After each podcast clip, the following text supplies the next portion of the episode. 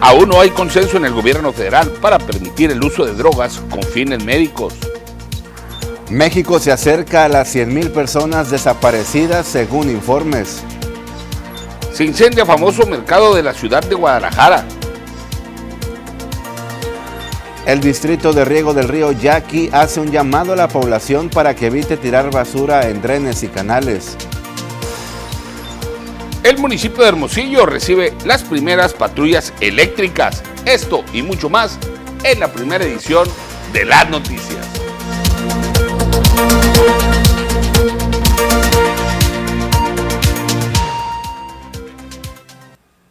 Hola, ¿qué tal? Muy buenos días. ¿Cómo le va público auditorio de las noticias TVP? Los saluda con gusto su amigo y servidor Joel Gutiérrez. Qué bueno que nos acompañan durante este viernes primero de abril, ya fin de semana, iniciando mes y el equipo está preparado y listo y saludo con mucho gusto a mi amigo y compañero Jorge Salazar. Muy buenos días Jorge, ¿cómo estás? Joder, amigos del auditorio, tengan ustedes un extraordinario viernes, inicio del fin eh, de semana, ya todos listos y preparados para disfrutar de estos días de descanso en compañía de la familia. Esperemos que esta mañana nos esté acompañando con una rica taza de café y le damos la más cordial de las bienvenidas a este espacio informativo. Así es, invitamos a la población a que se comunique con nosotros a través de la línea de WhatsApp 6442042120. Háganos llegar sus quejas, dudas, sugerencias, comentarios, lo que usted desee. Estamos para servirles viernes de Escuela para Padres. Nos estará acompañando Francisco Arón Muñoz. Trae un tema muy interesante para todos ustedes y ¿Qué nos depara para este fin de semana la cuestión del clima? Marisol Dovala está preparada y lista. Dos horas de la mejor información e iniciamos de lleno con las noticias. Fíjese que ya arrancará lo que viene siendo el operativo de Semana Santa por parte de las autoridades aquí en el municipio de Cajeme. Inicia el próximo 10 de abril, culmina el 17, pero habrá sanciones y medidas muy fuertes para que no para quienes no respeten estos eh, llamados que está haciendo la autoridad. En coordinación, diversas autoridades, dependencias y organismos buscarán que esta Semana Santa permanezca en blanco, destacó Francisco Mendoza Calderón. El titular de la Unidad de Protección Civil Municipal indicó que se pondrá mayor atención hacia los paseos de la presa, pero además hacia las playas de los municipios aledaños. Primero vamos a empezar con revisar todos estos lugares que estamos haciendo para que puedan ser visitados que viene siendo Cócoris, La Bomba, el Porfirito, La Laguna, los caminos hacia las playas, porque aunque nosotros no tenemos playas, sí vamos a tener puntos de atención. Vamos a tener aproximadamente entre 14 y 19 puntos de atención durante todo el camino. Vamos a contar, como bien lo dice el capitán, aproximadamente con, con más de 325 personas diariamente que vamos a estar trabajando en el operativo. Pero también vamos a hacer recorridos por todos los canales y drenes para estar sacando a la gente y explicarles que no se pueden bañar en ese tipo de, de canales. En dicho operativo participarán más de 100 elementos de la Secretaría de Seguridad Pública Municipal, agregó Claudio Cruz Hernández, titular de la corporación, pero también más de 100 elementos de protección civil y otros entes más. Mendoza Calderón agregó que este operativo estará vigente desde el día 10 de abril y concluirá durante el día 17. Queremos, por órdenes del señor presidente, que esta sea una Semana Santa segura y por eso estamos metiendo más de 325 elementos todos los días. Va a haber seguridad las 24 horas, va a haber puntos, pero sí vamos a empezar a, la gente a sacarla a las 7 de la tarde en algunos lugares. No vamos a permitir en el dique 10 ni siquiera los arrancones, tener mucho cuidado con los racer y con los cuatrimotos que hemos tenido personas fallecidas en otro tiempo por eso. Entonces vamos a ser estrictos con eso, sin descuidar la laguna del Dainari y Coco, que también vamos a tener bastantes personas ahí. Muy bien, pues listo, ya eh, prácticamente el operativo de Semana Santa y en más información generada por las autoridades locales. Fíjese que el gobierno municipal que encabeza Javier Lamarque Cano y la asociación La Casa de los Ángeles en la Tierra invitan a las actividades que se realizan dentro de la conmemoración del Día Internacional del Autismo en Cajeme. Durante todo abril se llevarán a cabo actividades para conmemorar este día.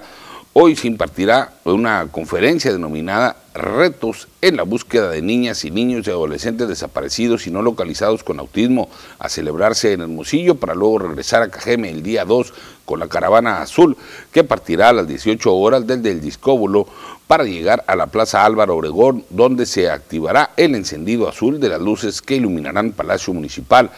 El lunes 4 de abril se impartirá la conferencia Sustancias que estimulan el lenguaje en el autismo. El martes 5 se dictará la ponencia Mitos y Realidades Científicas en el Autismo, ambas programadas a las 16 horas en la modalidad de virtual desde el Centro de Rehabilitación de Hermosillo. El sábado 9 se hará la rodada Ponte tus alas, en la que participarán 20 clubes de motociclistas partiendo del Hotel San Jorge con final en el discóbolo de la Laguna del Nainari, mientras que el sábado 23 tendrá lugar el Mauca Bazar, donde todo lo recaudado se destinará a la alimentación de las y los niños autistas de dicha institución. Desde 2007, la Organización Mundial de la Salud instituyó el 2 de abril como el Día Internacional del Autismo, trastorno neurobiológico que se manifiesta dentro de los primeros tres años de vida. Sin embargo, está comprobado que una atención de calidad, tratamiento y terapias adecuadas serán determinantes para el mejoramiento e integración de estos pacientes de este tema, aproximadamente un centenar de personas participaron a bordo de sus vehículos en la primera caravana binacional en conmemoración del Día Mundial de la Concienciación de esta condición, la cual es considerada por diferentes sectores de la sociedad como una discapacidad. Al respecto, Julio César Ruiz Escalante hizo un llamado a la sociedad en general para que no vean a las personas en condición de autismo como personas raras, debido a que con el estímulo y la dedicación adecuados pueden llegar a participar en el proceso de enseñanza, aprendizaje que se imparte en las diferentes instituciones educativas. El también padre de familia de un joven en condiciones de autismo hizo hincapié en el hecho de que hacen falta más instituciones para atender a este sector de la sociedad. Ahorita en lo que estamos viendo no aceptan el autismo como una condición, piensan que es una enfermedad y el autismo no es una enfermedad, es una condición nada más, entonces eh, se le se le quita el derecho a, nuestros hijos de entrar a una escuela regular. Hay escuelas donde no se aceptan a un niño con autismo. ¿Por qué? Porque no hay maestros preparados, porque no tienen las condiciones, porque etcétera, etcétera. Hace falta una instituciones, hace falta muchísima organización por cuestiones de la, de la de los maestros, más bien pues la SEC sería o el gobierno, que, que, puedan ellos organizarse de alguna manera y capacitar al docente, al docente porque eh, los niños al final lo que queremos en nosotros es que ellos estén en una escuela. No, no, no los, nosotros, mi, mi hijo Julián tiene ya va a cumplir 20 años, pero hay niños que, están ahorita, por ejemplo, que están en primaria. Un niño con autismo, si es, si a él se le dan las terapias como deben de ser, probablemente él vaya a una escuela regular. Pues ahí está, una lucha que durante muchos años muchos padres de, de, familia a lo largo y ancho de la geografía nacional han emprendido y han presionado a las autoridades para la implementación de las famosas USAER, en eh, las instituciones educativas eh, normales, por llamarles de alguna manera. Las, USAER son eh, unidades de atención de docentes, de profesionales que pueden prestar o llevar a cabo el proceso de enseñanza-aprendizaje en instituciones educativas de los diferentes niveles, precisamente para personas con alguna limitación o con algún padecimiento precisamente como el autismo. Y hubo muchas personas en esta caravana, Jorge, en donde inició, precisamente ahí por la calle Miguel Alemán y 200 para culminar ahí en el Palacio Municipal. Y como dices, hacen falta bastantes instituciones que se dediquen a la atención especializada de estas personas y sobre todo incorporarlas, ¿verdad?, al sistema público de la educación, que muchas veces, como ahí lo decía este padre de familia, se están viendo afectados de manera considerable porque ah, tienden a ser discriminados este tipo de jóvenes, de niños que tienen este eh, padecimiento que ya lo dicen las autoridades es como una discapacidad. Así es, efectivamente. Y bueno, continuando con información, hoy es primero de abril, iniciamos el cuarto mes de este 2022 Y resulta que eh, andando o navegando de curiosos por la red, nos encontramos, mi estimadísimo Joel, con que hoy, primero de abril, se conmemora el Día de la Broma. El Día de las Bromas de Abril también es conocido como Día Internacional de las Bromas. Se parece mucho a la festividad del Día de los Santos Inocentes que se conmemora el 28 de diciembre. Se trata de gastar bromas a las personas de forma de que caigan como inocentes o crédulos. Actualmente la manera más común de realizar estas jugarretas es difundiendo noticias falsas en las redes sociales. Y es lo que estábamos abordando el otro día, Jorge, de este tema de los fake news, tantas noticias falsas que hay en las redes sociales y de verdad no es bueno fomentar estas acciones porque mucha gente cae en estas noticias. Hace aproximadamente algunos días, con este tema de la problemática de los indígenas yaquis del bloqueo, estaba circulando en redes de que ahora los yaquis de Ciudad Obregón ya no se iban a llamar así, sino trigueros de Ciudad Obregón, precisamente por esa cuestión de que los yaquis ya no quieren que utilicen su nombre. Y la gente se lo creyó en los comentarios ahí de ese fake news, de esa noticia falsa. Veíamos que la ciudadanía estaba de acuerdo, fíjate Jorge, que se le quitara el nombre de los yaquis de Ciudad Obregón y ahora se llamaran trigueros. Sí, efectivamente es... Eh pues un arma de doble filo en las redes sociales, pero también, eh, mi estimado Joel, amigos del auditorio, es responsabilidad eh, de cada persona que consulta los diferentes contenidos que se difunden a través de las redes sociales y pues eh, válgame la redundancia, ¿no? Verificar su veracidad, consultar fuentes que sean creíbles porque muchas personas utilizan sus redes sociales para estar en contacto con familiares, con amigos, para hacer eh, eh, bromas o comentarios dirigidos particularmente a sus grupos de amigos en determinada red social. Entonces, hay que nada más hacer un consumo responsable de lo que leemos en las redes sociales. Y la invitación es al público a que nos siga a través de las redes sociales, las noticias TVP. Somos una fuente fidedigna y verídica. Vamos a una pausa, regresamos.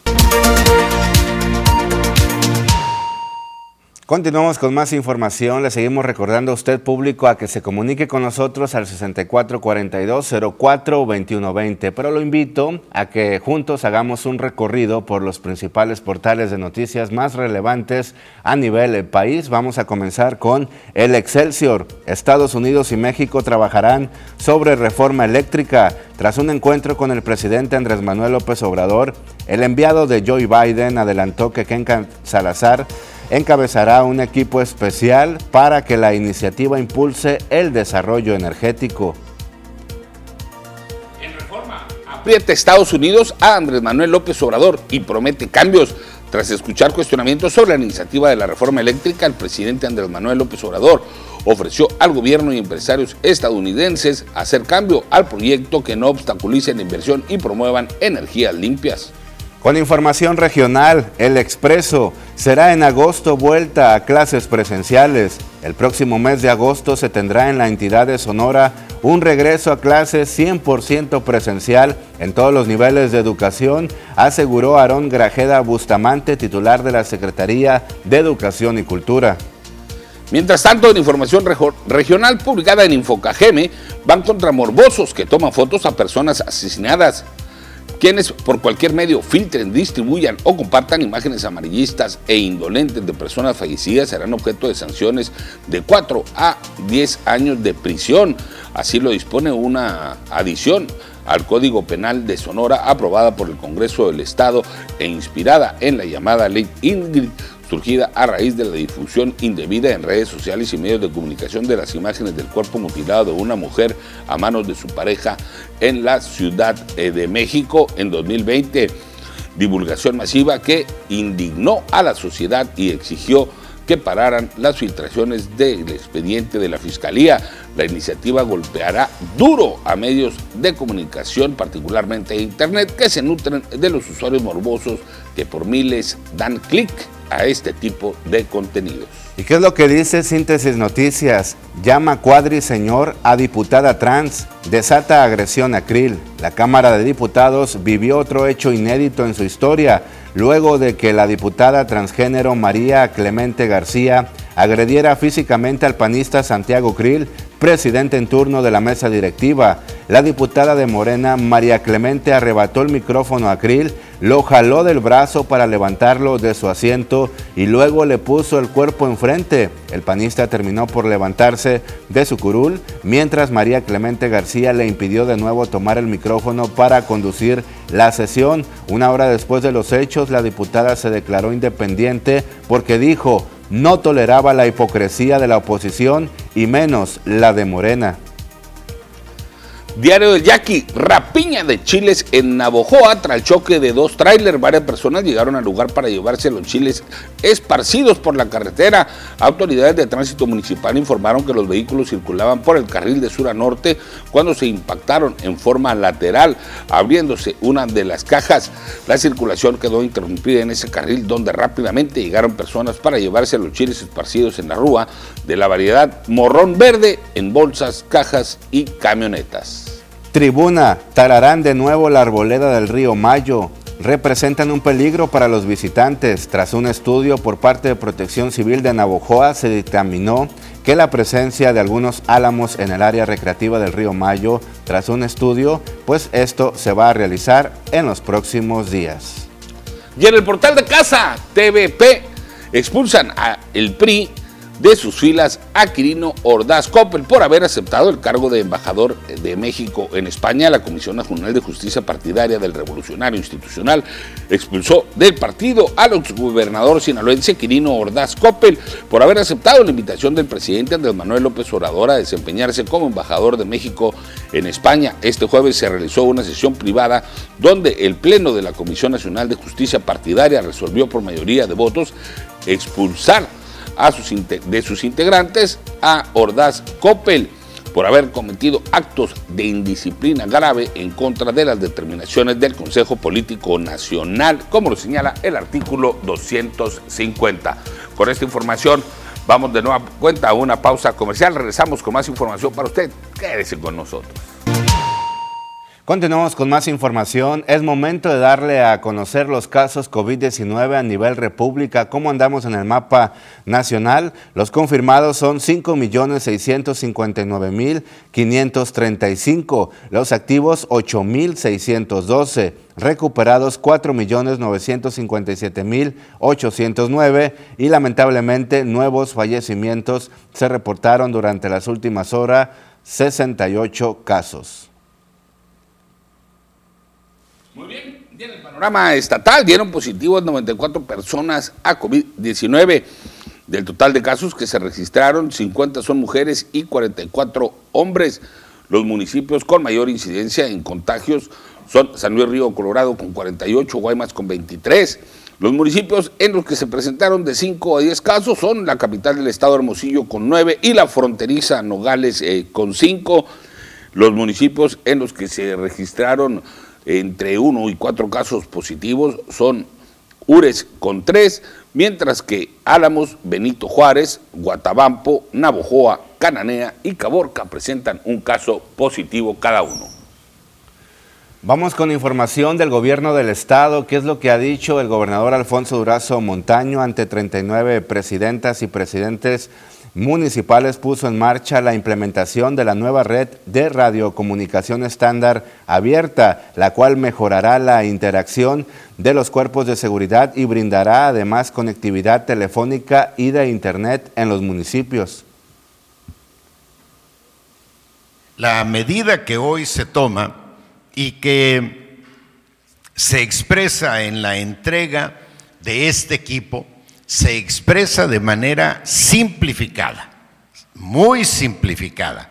En la entrega de este equipo va a permitir la comunicación, intercomunicación entre en 42 municipios de la sierra, a los que nunca les había tocado absolutamente nada. Y como hemos dicho, ya les toca. El gobernador Durazo Montaño refrendó el compromiso por seguir trabajando estrechamente con las y los presidentes municipales de manera regional, definiendo de manera conjunta las iniciativas prioritarias en orden de las necesidades sociales. Este evento que hoy tenemos nos va a permitir contar con una sola red. Nos va de comunicación entre los cuerpos de seguridad, protección civil y demás. Nos va a permitir contar con una integración regional y nos va a dar capacidad de interacción con los C5 regionales que vamos a ir construyendo. María Dolores del Río Sánchez, secretaria de Seguridad Pública, mencionó que con este programa se podrá cubrir la mayoría del territorio sonorense, permitiendo eficientar los esfuerzos de las corporaciones a través de una mejor comunicación. Lo más importante es que todos los esfuerzos que estamos haciendo en un estado tan extenso, con 72 municipios, en donde la distancia a veces entre uno y otro o la falta de comunicación no nos permite estar de la manera que quisiéramos, pues a partir de hoy las condiciones van a cambiar y la relación y la información y el trabajo en conjunto será mucho mejor, señor gobernador. Vamos a una pausa, regresamos.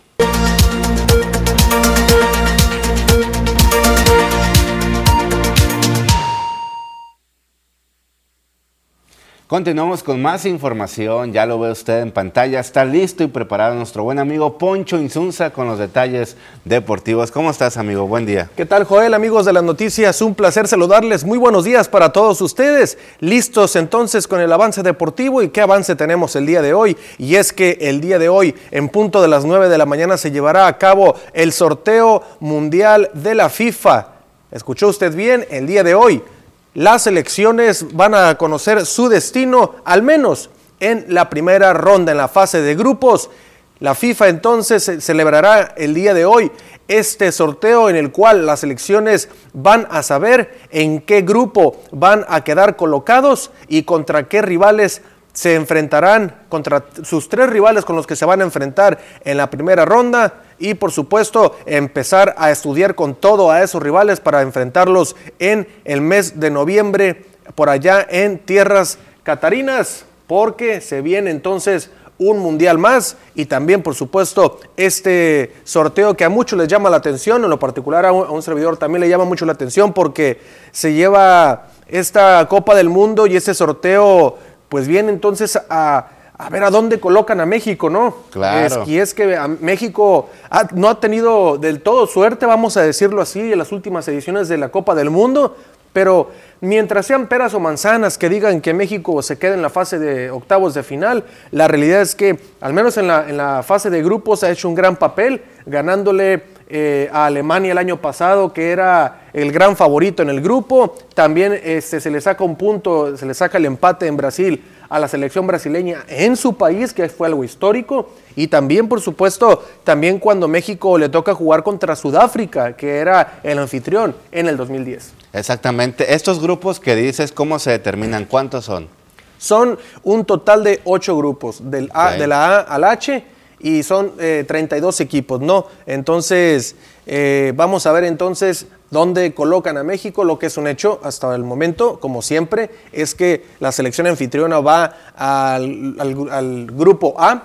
El, ¿Lo favorece? Pues, sí, pues no, no lo favorece, va al grupo A porque ahí va colocado siempre el anfitrión. Es A1, A2, A3 y A4. Qatar lo van a colocar como el A1 y quien le toque en el A2 va a abrir el Mundial contra Qatar contra, contra el anfitrión. Entonces, pues eso ya le tocó a México, ¿no? Ser el A2 en lo que fue la Copa del Mundo de Sudáfrica 2010.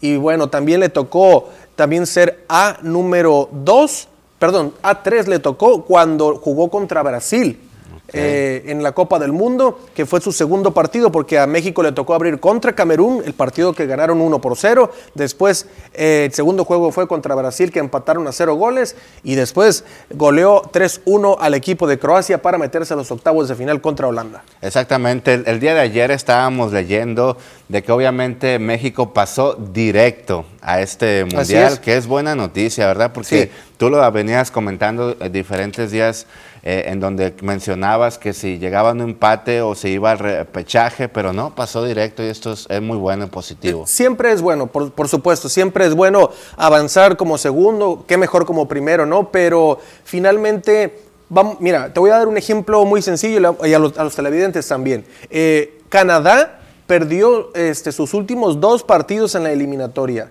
por haber empatado con México en puntos en el octagonal, porque avanzó Canadá como primero por diferencia de goles. Con un punto más que hubiera hecho Canadá, no hubiera entrado en el bombo 4 Canadá, que es donde están las selecciones más flojas dentro del papel. Entonces Canadá hubiera entrado al bombo 3 y le hubiera dado la oportunidad de enfrentar a un rival del bombo 4, que son los más flojitos dentro del papel. Entonces, eh, Joel y amigo televidente, Canadá va a enfrentar como decimos, a puro caballo dentro del Mundial, a pura selección dura. Y la verdad, dentro de lo que cabe, pues está bien, porque la realidad es que para ser campeón del mundo hay que medirse contra las grandes potencias y pues vamos a ver cómo le va también a Canadá, que después de 32 años regresa a una Copa del Mundo de la FIFA. Así están las cosas. Si me pudieras decir un ranking del 1 al 3, ¿quiénes son los favoritos o los que han tenido mejor rendimiento actualmente? Eh, pues ranking. Para mí, el gran favorito, y siempre lo voy a decir, siempre es el campeón del mundo, como llegaba Rusia con Alemania, ¿no? Y se le ganó.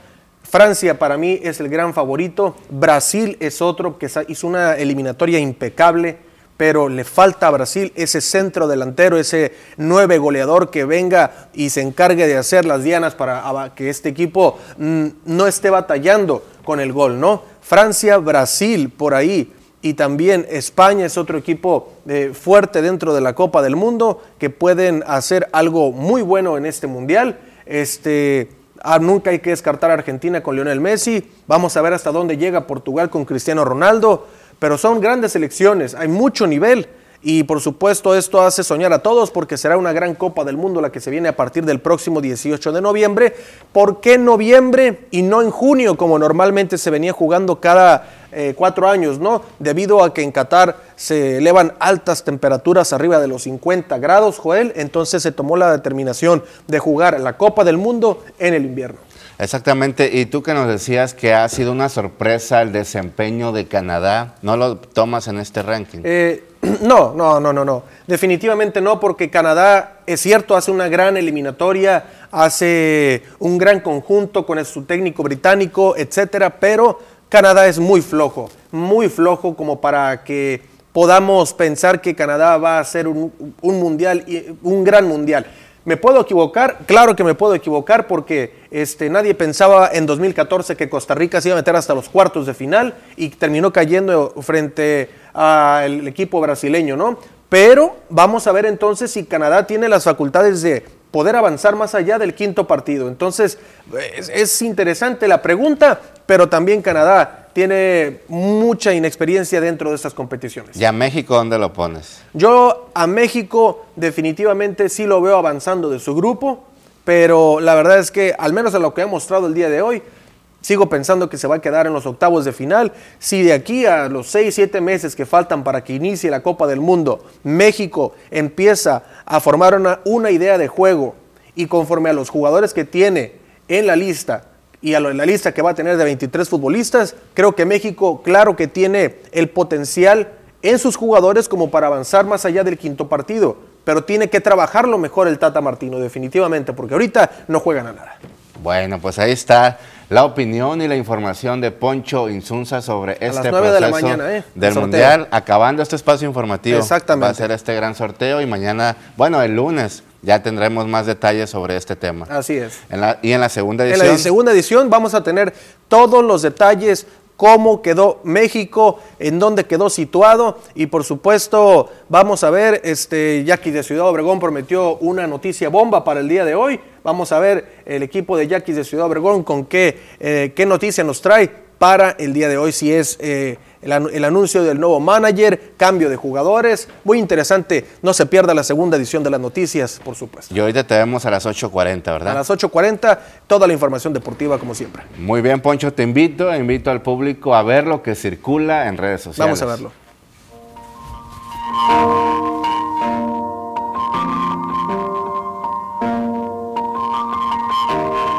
Y es que es un amigo incondicional. Este video se ha hecho viral. Un comerciante de Perú es acompañado cada mañana por su amigo perruno, quien lo espera todos los días para jugar un rato. Este video fue captado por las cámaras de seguridad del lugar y miren nomás qué chulada. El mejor amigo del hombre sin duda alguna es eh, las mascotas, los perros, los caninos y de esta manera lo vemos reflejado. Qué bonito, ¿verdad, Poncho? Sin lugar a dudas, ¿no? Siempre demostrando el cariño, pues, a su amo, ya sea hombre, mujer, siempre recibiendo, recibiéndonos, ¿no? A donde vamos llegando con gran alegría, por supuesto, debido, pues, a que, como dices, Joel, son el amigo del hombre, de la mujer.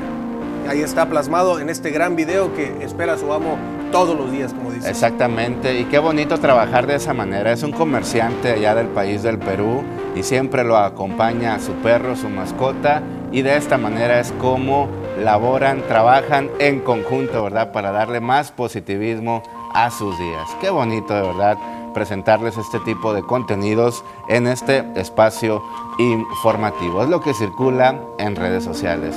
Muchísimas gracias, eh, Poncho. Entonces nos vemos en Nos vemos a las 8.40 con toda la información deportiva. Quédese las noticias.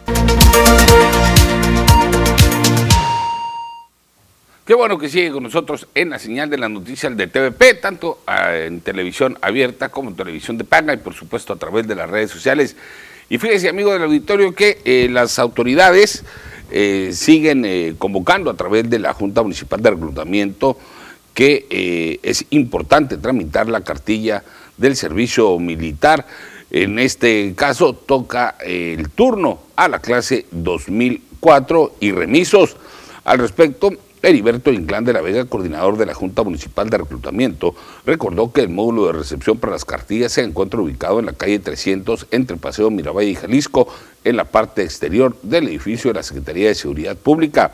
Los interesados deben acudir de lunes a viernes en un horario de 8 de la mañana hasta las 15 horas, respetando la sana distancia y con el cubrebocas eh, obligatoriamente. Para mayor información pueden comunicarse también al 6444-100600 a la extensión 3840. Vamos con información policiaca, qué es lo que dicen los detalles policíacos durante las últimas horas por acá en la región del sur de Sonora. Eh, aquí en Ciudad Obregón, precisamente al norte, eh, se generó una movilización, situación que provocó pues que las autoridades policíacas llegaran ahí. Se trató de un ataque perpetrado en contra de los tripulantes de un automóvil sedán de la línea BIT, los cuales resultaron ilesos debido a que abandonaron, la unidad y lograron ponerse a salvo. Los hechos se registraron por las calles California y Bordo Nuevo aproximadamente a las 22.30 horas. Anteriormente en la colonia Villas del Cortés, por las calles Mestizos y Versalles se registró un ataque armado en contra de una persona del sexo masculino que resultó lesionado tras recibir varios impactos de proyectil de arma de fuego. Hasta el lugar de los hechos llegaron los paramédicos y las diferentes autoridades quienes finalmente perdió la vida horas después tras no superar las lesiones. La víctima fue identificada de manera extraoficial con el nombre de Jesús Agustín, también conocido como el Chuy. También trascendió que se recibieron reportes de una balacera que pudo haber ocurrido en la colonia Cajeme hasta donde se trasladaron elementos de las diferentes corporaciones. Y con esto vamos a una pausa comercial. Regresando del corte, ya está con nosotros nuestro buen amigo y compañero Francisco Aarón Muñoz de Escuela para Padres.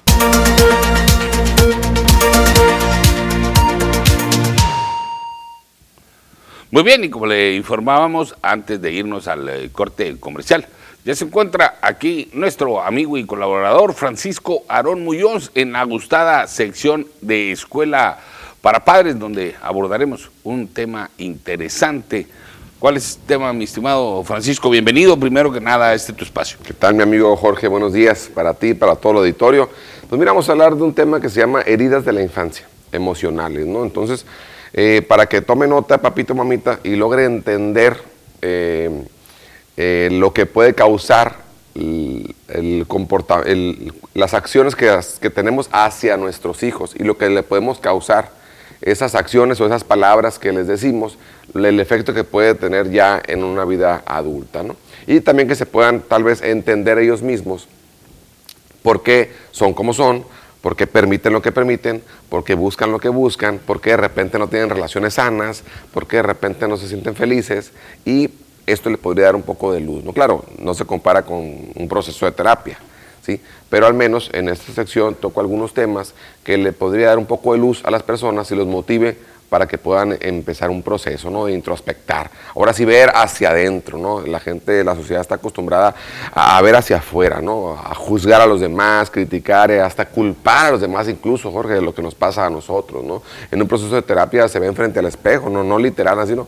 Pero eh, empiezan a asumir su parte de responsabilidad, donde se dicen qué hice o qué dejé de hacer en alguna área de mi vida donde no estoy tan satisfecho para llegar a donde está en este punto. Bueno, eh, se dice que desde el vientre de nuestra madre, eh, el estado emocional de nuestra madre llega a afectar o a aportar, ¿no? Entonces a lo mejor es un tema que nunca ustedes se han preguntado, los padres de familia. Cuando estuvo embarazada de, este infante, ¿cómo era su estado emocional? El nivel de cortisol que se agregó a nivel neuronal, el, todo el tiempo que estuvo angustiada, estresada, ansiosa, eh, y que tanto estuvo enojada, triste, ¿sí? O que embarazo estuvo tan tranquilo si el producto, el bebé, era deseado, planeado, aceptado al nacer, de los 0 a los 10, 12 años, poco más, poco menos, empiezan a pasar eventos que los niños lo empiezan a asociar. Son cinco, les voy a mencionar cinco. ¿sí? Son cinco heridas que se forman en, la, primera infancia, ¿sí? de los 0 a los 12 años, más o menos en ese margen, vamos a, vamos a verlo, ¿no? Entonces, ¿esto qué pasa? Ya cuando crecen van formando como ciertas máscaras, que son como mecanismos de defensa, que es para protegernos del dolor emocional. Pero esas máscaras son como una paradoja, es como buscar la paz con la violencia, nos lastiman más. Y ahorita lo voy a explicar. Vámonos con la primera, ¿qué te parece? Adelante. Mira, la primera sensación que el niño eh, le llega a afectar es el rechazo. Cuando el niño siente algún evento, alguna situación de rechazo, ya sea con la familia, con los padres, con amiguitos, en algún momento que se sintió a lo mejor no tan suficiente, no tan capaz, que de repente se sintió que lo aislaban, lo discriminaban, lo rechazaban, no lo elegían, elegían a otro, quería aportar, quería participar, se sentía como que no era suficiente o perdedor, que se sentía rechazado, vaya, ¿sí? Entonces, esa es la primera. Ahorita vamos a ver qué pasa al futuro, qué, qué, genera. ¿Cuáles serían las consecuencias de estos cinco elementos? Básicamente, ¿qué generan estos niños que van creciendo con esa sensación de rechazo, esa herida de rechazo, de sentirse rechazados? ¿Qué efectos tienen él? Bueno, vámonos con la siguiente, es una sensación de abandono. Y el abandono puede ser cosas tan simples como de repente que no llegaban por ti eh, a la escuela, que te dejaron en la casa de la abuelita, de algún amigo, del familiar, cuando se fueron los padres a algún evento, alguna, eh, lo dejaron ahí, o de repente que estaba en una fiesta, tal vez el niño brincando y todo, volteaba para todos lados y las mamás, papás no estaban, se sentía como abandonado, ¿no? O en una situación de vulnerabilidad donde no se sentía quién lo podría rescatar. Entonces puede ser muchas cosas que se sentía abandonado. Ahorita vamos a ver qué genera la gente que trae la herida del abandono y han de decir, ah, esa sí me la sé, es dependiente la gente. ¿Sí? Y la otra es la herida de la humillación. ¿Sí? Hay que tener mucho cuidado con los niños que tanto eh, los humillamos, que tanto eh, se sienten humillados, o a lo mejor hay cosas que los padres ni se dan cuenta que suceden ahí con los amiguitos o en la escuela en algún lugar, alguna carrilla, algún bullying, algún, alguna comparación, alguna situación que lo hayan sentido sentir humillados y que se siente una, herida que se llama de humillación. Y la otra es de la traición o el engaño, o de repente pasa que le dice, ven, ven, no te voy a pegar, ven, dime la verdad, ¿qué pasó? Y el niño la niña le dice la verdad y sucas, ¿no? O de repente le dice a alguien, mira, me gusta aquella persona, o algo le dice, no, no le digas a nadie, de repente se enteran, le da miedo confiar, ¿sí? O de repente siente traición o la llegada de un nuevo hermanito y dice que no soy suficiente. Entonces el niño empieza a asociar de que existe la mentira, de que lo pueden engañar y que pues mejor va desconfiando. ¿no? Entonces la herida de la traición o del miedo a confiar. Y la otra es de la injusticia, la quinta. ¿sí? Cuando de repente pasa algo y a todos parejos y esta persona siente una sensación como de injusticia no es justo, o sea, yo no participé, o yo no dije, o yo no lo quebré, y también van siendo injustos con, estos niños, ¿no? Y, van creciendo con una herida de la injusticia. Bueno, Ahora, a lo mejor los padres de familia que están viendo la sección están haciendo como un ejercicio mental. Se están yendo, toda la vida es pasado, presente y futuro. Es importante voltear un ratito para el pasado, a ver qué nos puede aportar esas experiencias, analizar nuestro presente y ver hacia dónde vamos. Porque finalmente nos ayudará a corregir, ¿no? Claro, claro que sí. Si aceptamos, porque podemos tener una máscara que se llama, la- o sea, un, un mecanismo de la negación. O sea, la negación, si yo lo niego, pues no lo veo, no lo acepto. Entonces, eh, evito un dolor emocional. Pero si yo lo acepto, me va a doler. Pero apenas así es el, es el paso para poder sanar. A aceptar que yo tengo una situación que puedo mejorar, eh, entenderla, ver el origen, digerirla, canalizarla, ahora sí, para poderla superar. Entonces, vámonos a, a- unas épocas presentes. Papito, mamita, ya voltearon un poquito para el pasado y ya tal vez se pudieron eh, imaginar, ah, mira, yo sentía eso cuando yo estaba pequeño. Digo, es, importante que los padres se identifiquen para que puedan eh, evitar esto en sus hijos. Y si ya lo están haciendo, híjole, hay que corregir, eh, hay que estimular para que sientan ese amor, ese apoyo, ese interés que le damos, esa validación a sus emociones, esa eh, comunicación desde el amor y el respeto. Bueno, vámonos con, con la primera máscara, ¿no? o el primer mecanismo de defensa que es como para protegernos. El rechazado da una máscara del huidizo. O sea, en tiempos actuales, papito, mamita, ubiquen de qué están huyendo, qué están procrastinando, o sea, qué están postergando, a qué le están sacando la vuelta, a qué proyecto, a qué decir, a qué hacer, a qué ir, a qué invertir, porque hay un miedo inconsciente al fracaso o al rechazo. Entonces, de repente de niños tú querías participar en un bailable, en un algo, y ahora quieres, ya de grande quieres participar en algo, y de repente te limitas, no lo haces, no lo, no lo dices, no, vas por este- esta parte inconsciente, o buscar un trabajo o algo, por el miedo a que te rechacen, o no sentirte suficiente, o a que fracases. ¿Sí explico? Cuando el papá la mamá lo llega a entender, ah, mira, por, con razón siempre voy dejando todo para después, le voy sacando las cosas, a- la vuelta a las cosas, tengo este miedo inconsciente a que yo no soy suficiente, a que voy a fracasar, a que me va a salir mal o que me van a rechazar. ¿Sí, sí captas? Sí. Entonces vámonos al siguiente, para irnos a los, cinco. El otro es el- la sensación de abandonado. La persona abandonada se hace muy dependiente, la máscara del dependiente. Casi, casi esta del pégame pero no me dejes, ¿no? Entonces vamos sintiéndonos un, vacío, necesitamos de alguien más y vamos siendo dependientes emocionales. Esa es muy común, ¿eh? se ve muy común en la sociedad, donde las personas van como incompletas, como buscando su media naranja, ¿no? O sea, eh, y de repente la media naranja le da dosis de amor muy pequeñas, la maltrata, se va y esta persona porque lo necesita, porque va incompleta, dice, no te vayas, te necesito. Entonces la economía emocional está muy pobre y tenemos para lo que nos alcanza. La economía emocional este, eh, aumenta en una terapia o en un proceso de descubrirte, conocerte para poderte autocontrolar y dices, ya no vas a permitir damas, golpe, maltrato. No, no, no, a ver, hasta aquí y termina la relación. La persona que tiene miedo a quedarse sola no es el adulto sino ese niño, esa niña interior abandonada. Por eso necesitamos convertirnos en el adulto que necesita nuestro niño interior abandonado para que sienta ese cariño, esa atención ese cuidado que le tenemos que dar.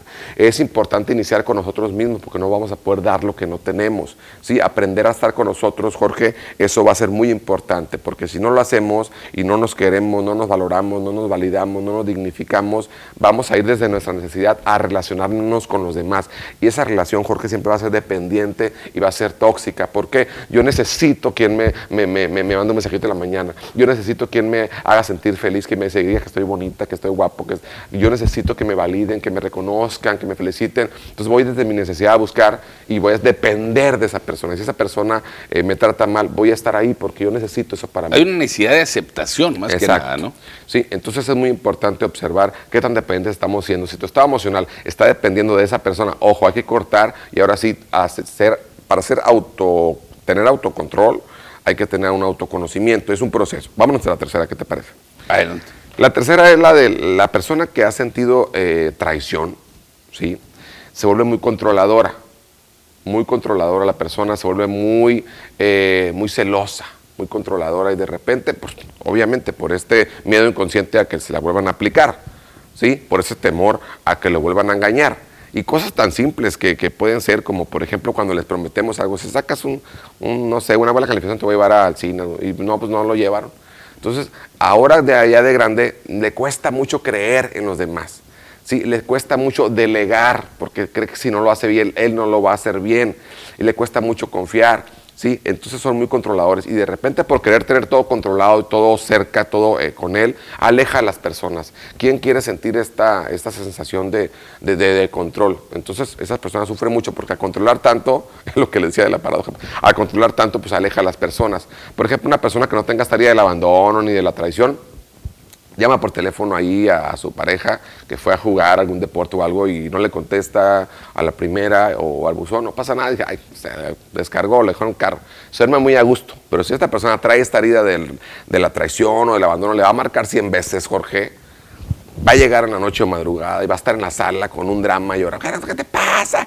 Mira lo que estoy, por tu culpa. ¿Sí me explico? Porque trae esta situación del miedo a que le traicionen o le engañen, perdón.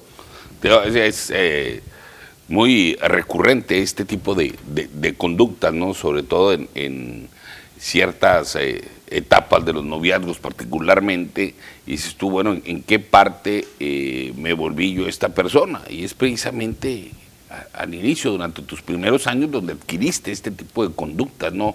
O son las secuelas de aquello que viviste en tu niñez. Claro, claro.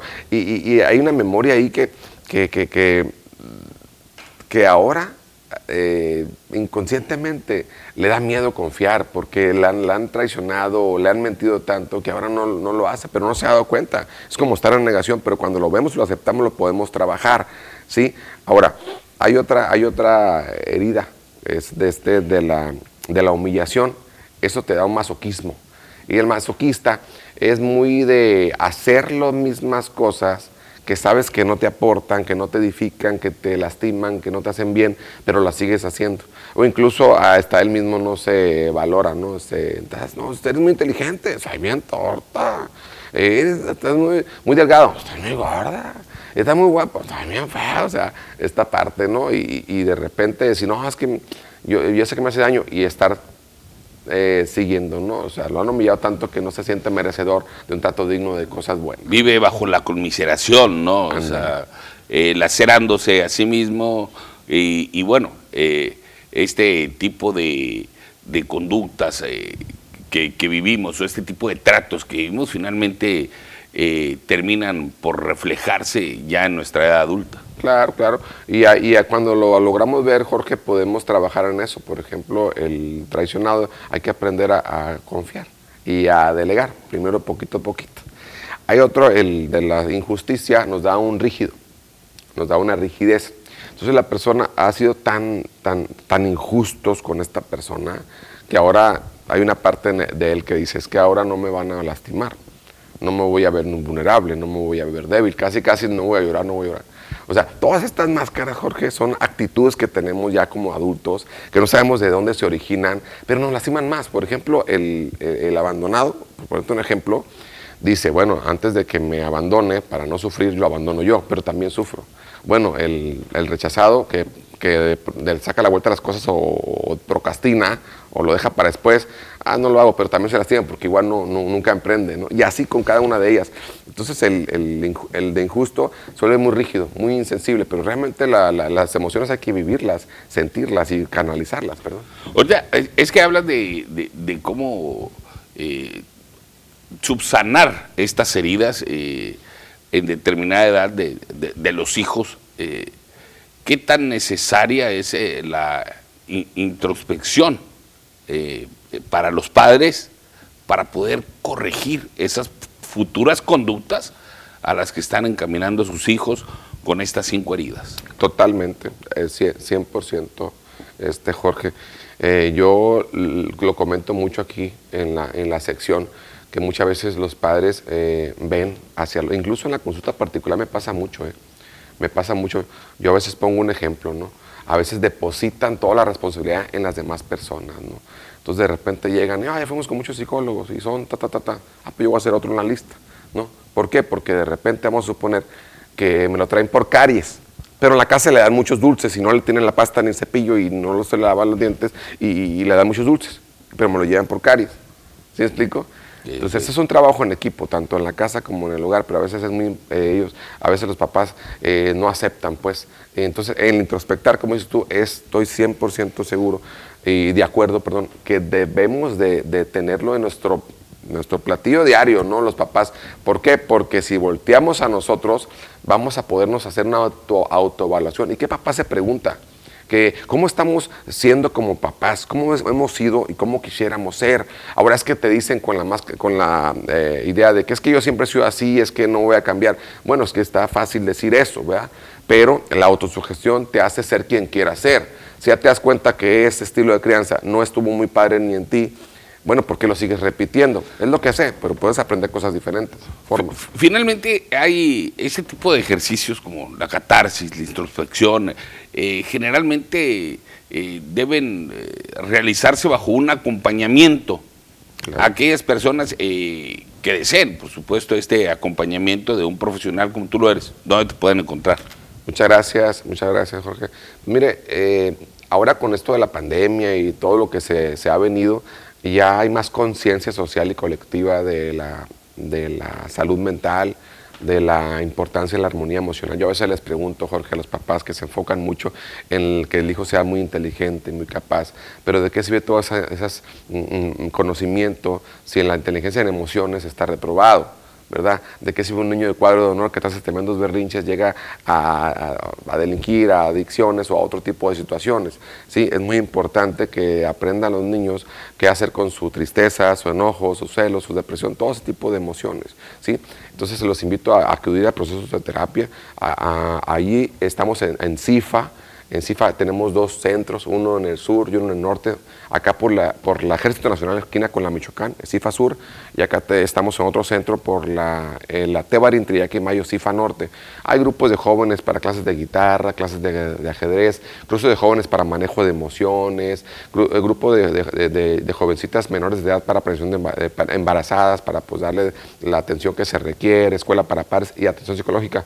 Y yo en lo particular tengo consultorio aquí en Clínica Nubaria, aquí por la Durango 160 entre Allende e Hidalgo. Hay dos cirujanos bariatra, está ahí el nutriólogo y el psicólogo que es su servidor para atención psicológica de niños, adolescentes, adultos, parejas y familias. Muchas gracias. Muy bien, pues como él decía, cinco eh, heridas emocionales eh, que pues eh, finalmente hacen adultos infelices.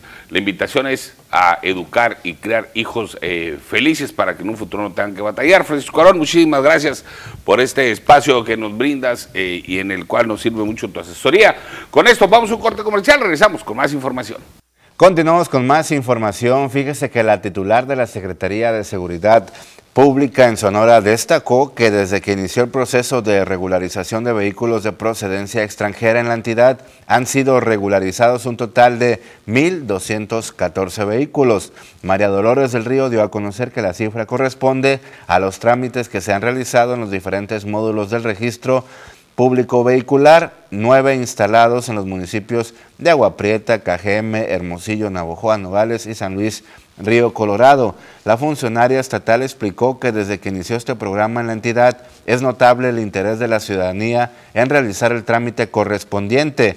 También destacó la importancia de contar con el Repube, debido a que en el 2021 permitió la localización de un total de 77 vehículos y de 37 en lo que va de la presente administración con reporte de robo mediante la tecnología del C5I. Con esta información vamos a una pausa, regresamos.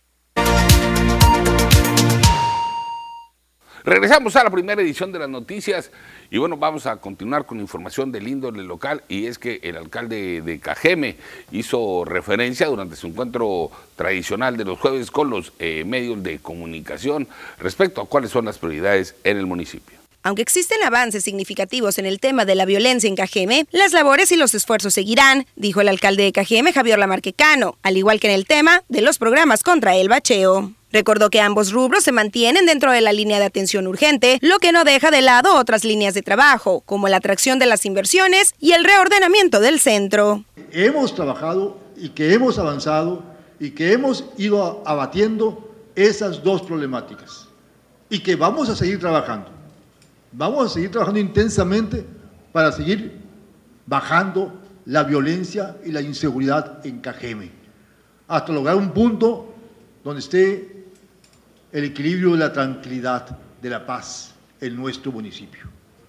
Y también vamos a seguir trabajando para continuar tapando los baches que aún existen en parte importante de la ciudad. Esto es en cuanto a las dos grandes líneas de atención urgente. En eso estamos trabajando. Si alguien no ve eso, bueno, lo siento mucho, pero parece ser que hay algunos que se interesan por promover el desánimo. Delitos dolosos, menos 29%. Bacheo de calles, 45 mil metros cuadrados hasta el momento de bacheo.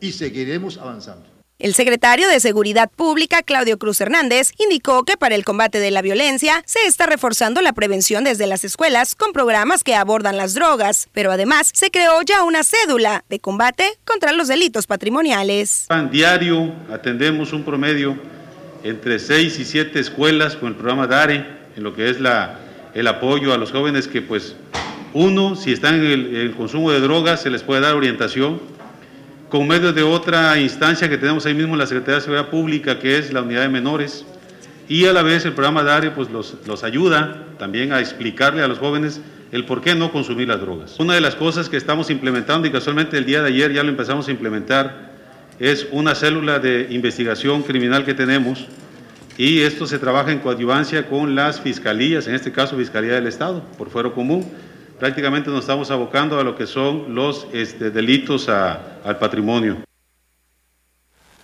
En un 29% ha bajado el homicidio doloso aquí en el municipio de Cajeme. Son las declaraciones que hizo el alcalde Javier Lamarque Cano. Es noticia positiva, ¿verdad? Porque ya lo sabemos que somos la segunda ciudad más violenta del mundo. Cambiando de tema, fíjese que una lamentable y triste noticia ocurrió la tarde de ayer jueves un joven de 15 años de edad murió ahogado en un canal de riego. Esto se dio en la carretera 15, calle 500, donde el menor se estaba bañando ya que había un convivio familiar. Por razones desconocidas, el menor no pudo salir y se hundió en el agua. La familia lo sacó rápido, pero no pudieron reanimarlo y paramédicos de Cruz Roja determinaron que ya no contaba con signos vitales. Cabe señalar que Protección Civil dijo que nadie se bañará en los canales del Valle del Yaqui, ya que en estas fechas hay presión, mucha presión por el riego de los eh, cultivos. El papá eh, del menor es un médico, también trató de reanimarlo, sin embargo, ya no se pudo hacer eh, nada. Lamentablemente, pues este menor murió la tarde de ayer. Vamos a una pausa, regresamos, hay más para usted.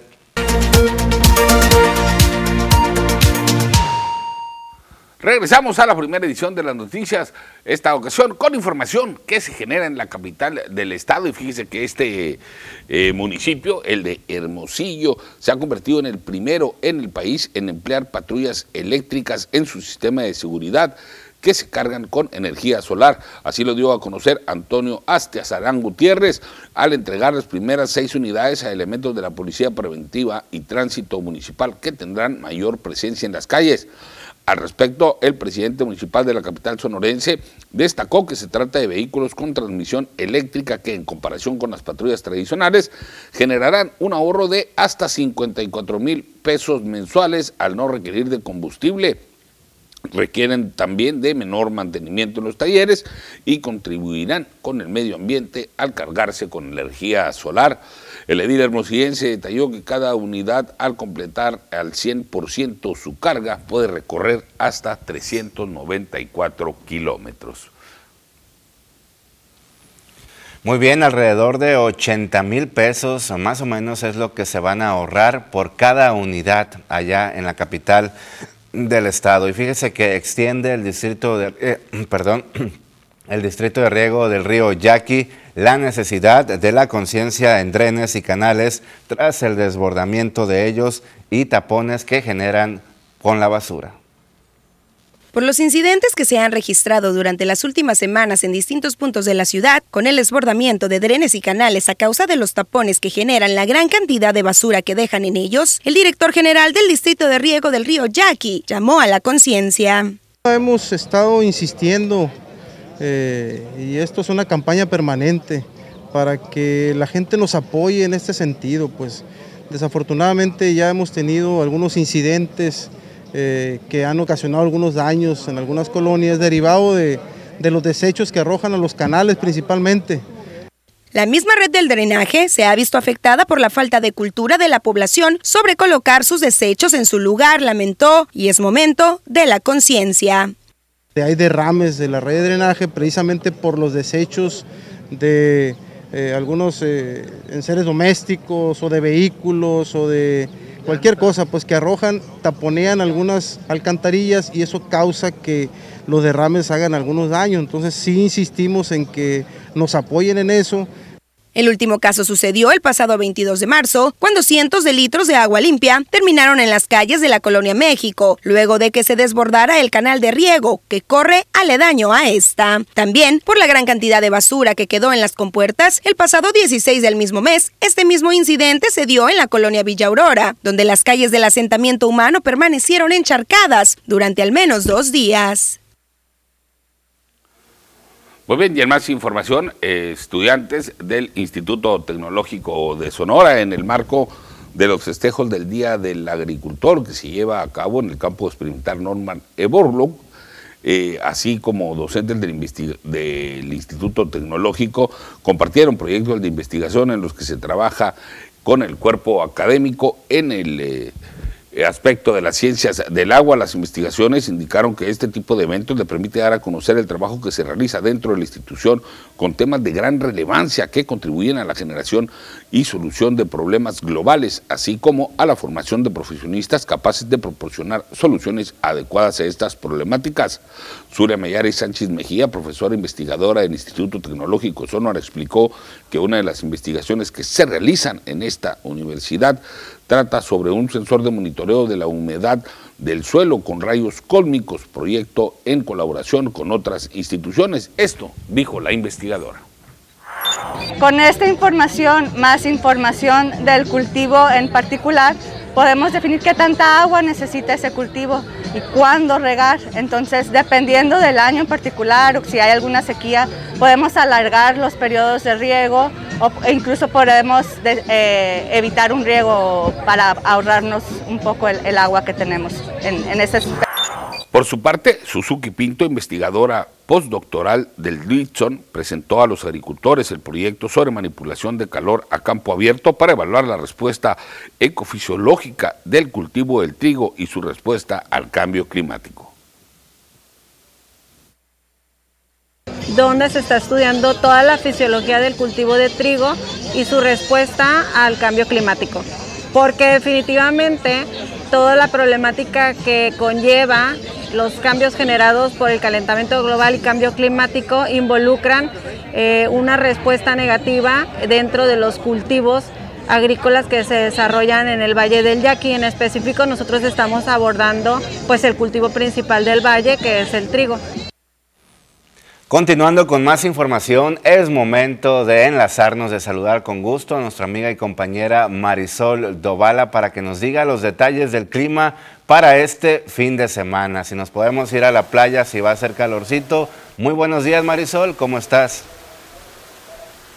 ¿Qué tal, Joel? Muy buenos días. Como siempre, te saludo con muchísimo gusto y como lo comentas perfectamente, es momento de conocer el pronóstico del tiempo para de esta manera organizarnos muy bien este fin de semana. Claro que sí, de ir a Mazatlán, ir a San Carlos o cualquier playa, ¿verdad? Por acá de la región de Sonora o Sinaloa. Adelante con la información. Por supuesto, Joel, iniciamos haciendo nuestro pequeño recorrido por la República Mexicana. Es importante conocer en general las temperaturas al momento en los diferentes puntos de nuestro país. En el norte, Tijuana despierta con 13 grados, una condición de cielo mayormente nublada, 15 grados centígrados para Chihuahua, La Paz con 16, Guadalajara, Jalisco nos reporta la misma temperatura, 16 grados centígrados con condiciones de cielo despejadas.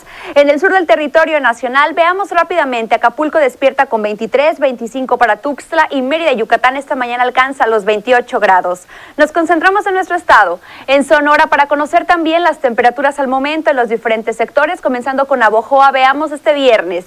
Despertamos con una temperatura de 18 grados, una condición de cielo mayormente nublada, 17 para Ciudad Obregón, 18 grados centígrados para Guaymas y la capital alcanza los 17 teniendo cielos completamente despejados. Es momento de conocer el pronóstico extendido para Navojoa los siguientes días, temperaturas y condiciones condiciones de cielo mínimas de 10 grados centígrados, máximas que alcanzarán los 35. Y vea usted, cielos completamente despejados, el sol radiante en todo su esplendor las próximas jornadas. En el sector de Ciudad Obregón, veamos también los próximos días, valores mínimos en la temperatura que siguen reportando un solo dígito, mínimas de 9 grados, máximas que alcanzarán los 36. Hay que tener cuidado con estos cambios tan bruscos en la temperatura, lo reitero, y tendremos cielos completamente despejados. En Guaymas, rápidamente conozcamos el pronóstico extendido. Aquí tenemos valores mínimos que disminuyen hasta marcar los 14 grados, máximas que alcanzarán los 28 predominando las condiciones de cielo soleado. Por último, en la capital de nuestro estado, en Hermosillo, las siguientes jornadas. Aquí tenemos valores mínimos en la temperatura de 11 grados centígrados, máximas que alcanzarán los 35 y tenemos cielos completamente despejados. Respecto a la fase lunar, Veamos, esta nos reporta luna nueva, la salida a las 6 con 36 minutos y la puesta de la luna a las 19 horas con 17. La salida del sol esta mañana de viernes se registra a las 6 con 10 minutos y la puesta del sol a las 18 horas con 37.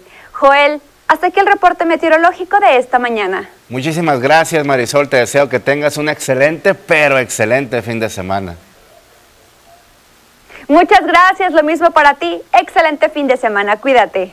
Gracias igualmente, cuídate Marisol y ya ahí está la recomendación público para irnos a la playa o algún paseo recreativo durante este fin de semana. Vamos a una pausa, regresamos.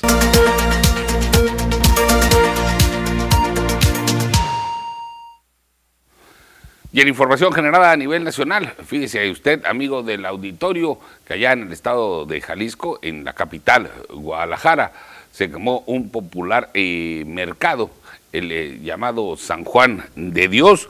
Esto fue durante la mañana del jueves que se reportó un incendio en el famoso mercado San Juan de Dios, allá en Guadalajara, Jalisco. El siniestro ocurrió alrededor de las 2.30 horas. Al respecto, el alcalde Pablo Lemus informó que bomberos de Guadalajara ya se encontraban atendiendo el incidente que en ese momento se reportaba dentro del área de comida. En redes sociales, el gobernador de Jalisco, Enrique Alfaro, informó alrededor de las 6.30 horas que el incendio se logró controlar y que no se tenía reporte de personas lesionadas o fallecidas debido a este siniestro. El incendio inició poco después de las 3 horas y no se reportaron personas al interior del inmueble, según lo dio a conocer el presidente municipal de la llamada Perla Tapatía. Más de 300 elementos de protección civil y bomberos trabajaron para contener el fuego que se extendió por varias horas de la mañana. El alcalde dijo que se combatió el incendio desde cuatro flancos diferentes y lo prioritario fue proteger el área donde se encontraban los tanques de gas que dan servicio a los negocios de comida. Esto fue lo que dijeron las autoridades en este lugar. Tenemos ya cercanos los 300 servidores públicos de los tres niveles de gobierno y también este, cerca de 80 vehículos en sus diferentes modalidades. Bien, continúan y continuarán las vialidades cerradas. Sí, tuvimos eh, contacto con lo que es la coordinación operativa de la Policía Vial. Nos indica que la avenida Javier Mina, en su cruce con Belisario Domínguez, en lo que es el oriente de nuestra ciudad, permanecerá cerrada. Es importante que las personas que actualmente utilizan la avenida Javier Mina como ruta eh, de traslado eh, busquen rutas alternas, este, eh, tomen su salida con un horario más oportuno, ya que la zona centro, aquí en lo que es el corazón de Calzada Independencia y Javier Mina, todavía se encuentra intervenido por las diferentes este, autoridades de protección civil, policía y de igual forma también es importante, todavía tenemos trasiego de unidades de emergencia en las diferentes vialidades que nos permitan el acceso. Es momento de enlazarnos con nuestra amiga y compañera Edith Noriega, quien se encuentra en algún punto de Ciudad Obregón. Es viernes gastronómico de fomentar la economía y el consumo local en los diferentes negocios de comida más importantes de aquí, del municipio de Cajeme. Muy buenos días, Edith, ¿cómo estás? Buenos días, Joel, y buenos días a los televidentes de las noticias TVP Obregón. Como bien lo dices, viernes gastronómico, viernes de dar difusión a lo que se hace a nivel local para incentivar de alguna manera el consumo local. Y como lo prometí desde ayer, yo les decía, vamos a buscar un, puesto, una taquería, para darle gusto a nuestro compañero Jorge, a ver si nos está escuchando. Jorge, pues aquí tenemos unos tacos deliciosos, la verdad es que el aroma que despiden es bastante peculiar, son los tacos de cabeza y nos encontramos en Tacos Luis donde tienen desde la mañana un servicio a todos sus comensales. Por aquí al lado izquierdo ya están llegando algunos comensales, están degustando sus platillos. Y voy a pasar hasta la cocina aquí con Ramón. Buenos días Ramón, ¿cómo estamos? Muy bien. Para que nos platiques acerca del concepto de la taquería, Luis, ¿qué es lo que venden? Vendemos tacos de cabeza, que viene siendo la, la cabeza, birria de res, chicharrones de puerco, salsa verde, natural, ojos, eso, burritos de frijol. Mucha variedad. ¿Desde qué hora se levantan los y las cocineras para preparar estos alimentos? Pues estamos desde las 5 de la mañana, pero abrimos a las 7. Ok, desde las 5 de la mañana preparan las verduras, preparan las salsas, la carne y el público llega a las 7. ¿Y hasta qué horas tienen para venir aquí? Eh, de entre semana, de lunes a viernes, sería de 7 de la mañana a 1 de la tarde y fin de semana que es sábado y domingo de, de 7 a 1 y media. Muy bien, para los desvelados, los que salen de fiesta los fines de semana, aprovechando que estamos en semáforo verde. Y cuéntanos, muy importante, ya se estarán preguntando, ¿dónde están Tacos Luis? Me cuentas que aquí es una, es la matriz, pero hay más sucursales. ¿Nos puedes decir dónde lo, las personas interesadas en consumir estos productos pueden encontrar estos tacos de Luis? Eh, pues la principal es, California y Allende. Y la segunda sucursal sería un litro del Sams, ahí cerquita de Taco Fish. Muy bien, ya metimos doble gol para que la gente sepa todo lo que tenemos en Ciudad Obregón. Platícanos, ¿cuál es el platillo estrella? ¿Qué es lo que más consumen aquí las personas que vienen a degustar estos tacos? Pues lo principal, principal son los tacos de cabeza. Son lo que más se vende aquí en esta taquería. Ok, ¿y cuál crees que es la receta secreta de los tacos de cabeza? Pues la calidad, pura carne de la lloreme y cabeza de la lloreme. Ok, que también es producto regional. Muy bien, pues la invitación para que vengan ustedes que tienen un tiempo libre o si va todavía apenas a su trabajo, a la oficina. Nos contaba Ramón que también tienen servicio de entrega, ¿verdad? Pides, eh, recoges y te llevas tu pedido. Esto pues también, me imagino yo, por la pandemia se implementó este sistema. Sí, también se puede eh, pedir y recoger o igual en la, otra sucursal hay de servicio de domicilio. Muy bien, pues ya aquí estamos viendo también a las compañeras echándole porras a Ramón, a quien le agradecemos pues que nos haya dado esta información. Miren, aquí ya llega un pedido, vamos a ver cómo lo prepara. Tiene un estilo ahí, Ramón tiene un estilo, ahí le escurre un poquito el, jugo, lleva doble tortilla. En algunas ocasiones me dicen que las tortillas también son hechas a mano en la misma empresa o en la misma en el mismo restaurante. En este caso las consumen, ¿verdad? Consumen en una en otra tortillería. Sí, aquí se consume en una tortillería que está por la 300 y en el otro sucursal sí son hechas a mano. Ah, muy bien. Si usted quiere tortillas hechas a mano, pues hay que ir a la otra sucursal que está hacia el norte de Ciudad Obregón y esta está pues muy céntrico, calle California, casi esquina con Allende. Aquí ya llegó otro pedido y vamos a ver la destreza para servir estos tacos. Y sí es cierto, están pidiendo tacos de cabeza. Si, si, se dan cuenta, también están demasiado reportados. Yo creo que ahí de un taco salen dos, ¿verdad, Ramón? Pues normalmente sí. Así que hasta aquí prácticamente es al dos por uno. ¿Cómo la ven, compañeros? Muy bien, eh, Edith, la verdad, de maravilla los tacos, em, celebrando todavía el Día Nacional de este platillo tan tradicional, típico de nuestra región. Los mexicanos somos muy taqueros y ahí en Taquería Luis, pues em, se ve la calidad. No he tenido el gusto de asistir a ese lugar, pero nos vamos a echar la vuelta. A ver, nos puede mostrar, a ver cómo quedaron ahí los taquitos, eh, Edith. Ah, quiere el compañero Joel que si la cámara puede mostrar algún platillo que nos puedas preparar, un taco.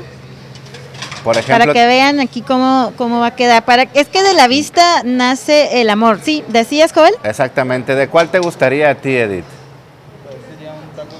Mira, a mí me gusta la cabeza, pero también el chicharrón en salsa verde últimamente me he hecho muy fan de ese, de ese taco. A ver, ¿podrías mostrarnos el Aquí vamos a, aprovechar que Ramón está un poco desocupado, no hay comandas, no hay comandas ahorita.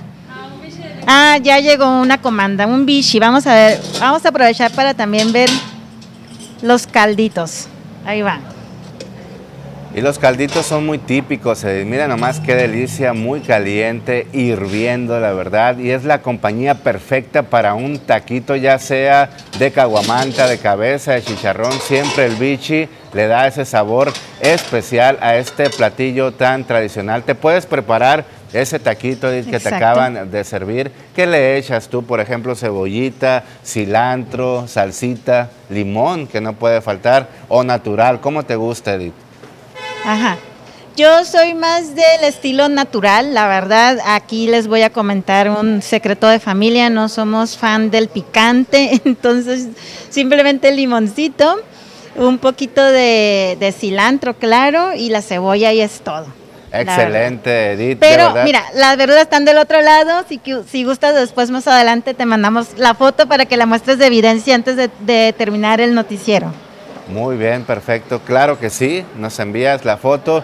Muchísimas gracias. Y ahí está el consumo local. La invitación es a todos los cajemenses a que apoyen a los comerciantes, a los taqueros que se encuentran en cualquier esquina, a esta taquería donde se encuentra Edith, a cualquiera. La idea es ayudarnos entre toda la sociedad y fomentar el consumo local. Gracias Edith por esta excelente información y celebrando todavía el Día del Taco. Gracias a ustedes, compañeros. Nosotros nos vamos a retirar porque se está llenando realmente ya el lugar. Yo creo que es la hora del desayuno. Y bueno, la verdad también ya aquí ya empieza a dar un poquito de hambre. Así es, Edith. muchísimas gracias, buen provecho si te toca comer por ahí. Y pues nosotros vamos a una pausa, regresamos.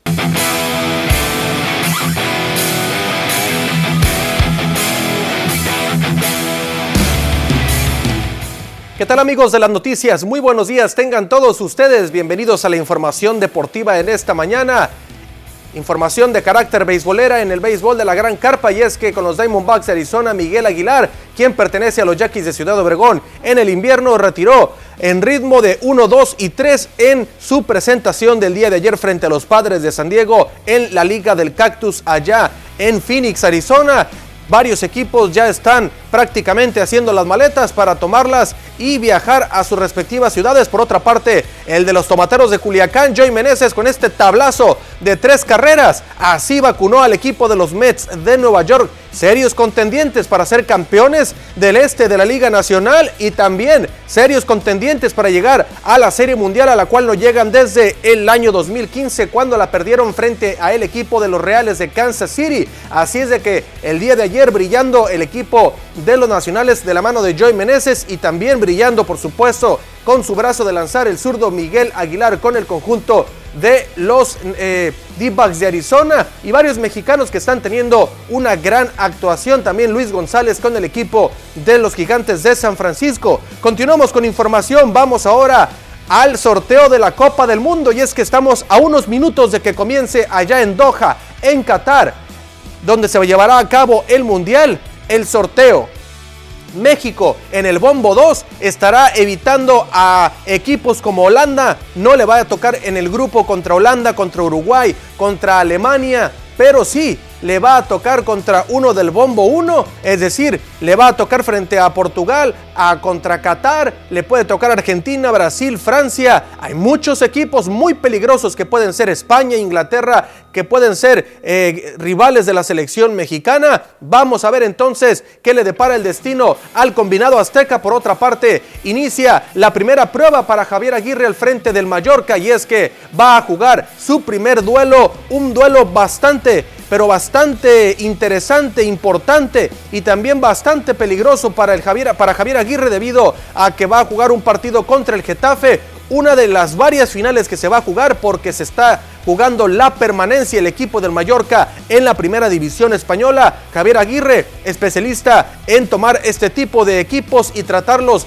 de eh, tratar de llevarlos, por supuesto, y mantenerlos en, la, en las primeras posiciones a mitad de tabla y evitar el descenso. Por otra parte, el día de ayer arrancó el Cibacopa y finalmente el equipo de Jalisco le ganó 97-85 al equipo de Tijuana el día de hoy.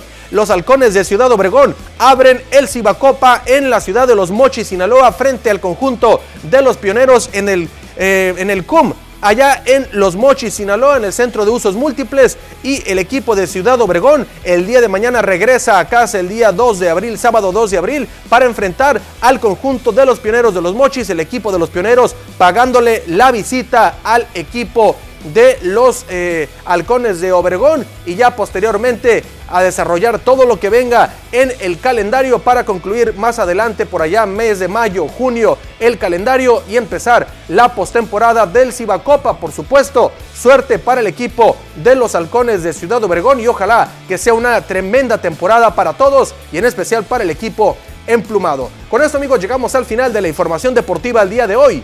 Quédese con más información aquí en las noticias. El país ha sido testigo de casos tristemente emblemáticos como el de los 43 estudiantes de Ayotzinapa que después de siete años tiene pocos avances con los restos de tres estudiantes identificados y un alto funcionario prófugo pese a que desde hace tres años se reanudó la búsqueda. Desde hace ocho años, Gerardo Preciado Torres, quien ahora tendría 47 años, es buscado por su familia luego de que cuatro hombres identificados como agentes de la Fiscalía de Jalisco lo golpearan y privaran de la libertad sin una orden de arresto ni una explicación de por medio. María Refugio Torres, su madre, tuvo que aprender de leyes, criminalística, ciencias forenses y acompañamiento psicológico para dar seguimiento al caso de su hijo y el de cientos más que colocan a Jalisco como el estado con mayor número de personas desaparecidas y no identificadas.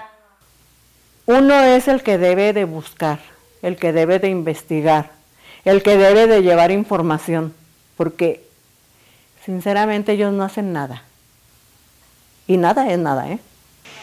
Adriana Carranza, de 29 años, busca desde octubre de 2021 a su esposo Rubén Arreola Marroquín, de 32 años, empleado de la Universidad de Guadalajara y quien fue visto por última vez cuando salió de su casa a discutir con un vecino del fraccionamiento que había chocado con su vehículo. A lo más difícil, pues yo creo que al no saber pues en dónde está. Denis Ayala, miembro del Comité Universitario del Análisis de Materia de Desaparición de Personas de la Universidad de Guadalajara, afirma que en México se vio un régimen subnacional en el que aparentemente las instituciones, las instancias de seguridad y las leyes funcionan, pero el crimen organizado logra penetrar en el aparato estatal. Hay una zona gris en la que converge el crimen organizado y las instancias y el aparato estatal, vamos a decir, no son dos esferas separadas. Ese sería como el gran cáncer. Tanto Ayala como el coordinador del comité, Jorge Ramírez, recordaron que la cifra de personas sin localizar podría ser superior, pues hay un subregistro de casos debido a que tanto las familias como la sociedad en general viven con miedo de denunciar. Se sabe que hay, que hay zonas, aparatos de seguridad tomados, ministerios públicos, donde el hecho de denunciar este, te pone en riesgo. Según el Registro Nacional de Personas Desaparecidas o No Localizadas, que actualiza las cifras a diario, hasta el 29 de marzo el país acumulaba 98.382 personas en estas circunstancias. Además existen 143.513 personas desaparecidas y posteriormente localizadas, por lo que desde 1964 a la fecha, el país acumuló 241.895 personas desaparecidas, localizadas y no localizadas censo en el gobierno federal para permitir el uso de drogas para fines médicos, dijo el presidente de México, Andrés Manuel López Obrador, dejó en claro que lo que se busca es que no aumente el consumo de drogas. De ahí que sigue en análisis a través de un equipo interdisciplinario. En su conferencia mañanera, el mandatario federal criticó las series que se transmiten por una plataforma y dijo que pintan modos de color rosa cuando abordan el tema del narcotráfico, ponen protagonistas guapos, carros últimos modelo, alhajas, ropa de marca y el poder de estos narcotraficantes tienen, pero no tocan el daño por el consumo de drogas. Y no hay consenso porque eh, siguen habiendo eh, muchos daños son dos eh, lamentables daños. Uno, el más doloroso, es el fallecimiento de personas, sobre todo con las drogas sintéticas. Muy bien, con esta información llegamos al final de esta primera edición de las noticias. Nosotros lo esperamos el próximo lunes en punto de las 7 de la mañana. Yo soy Jorge Salazar. Estas fueron las noticias. Usted, nuestro invitado principal. Hasta la próxima. y pase usted un excelente, pero excelente fin de semana.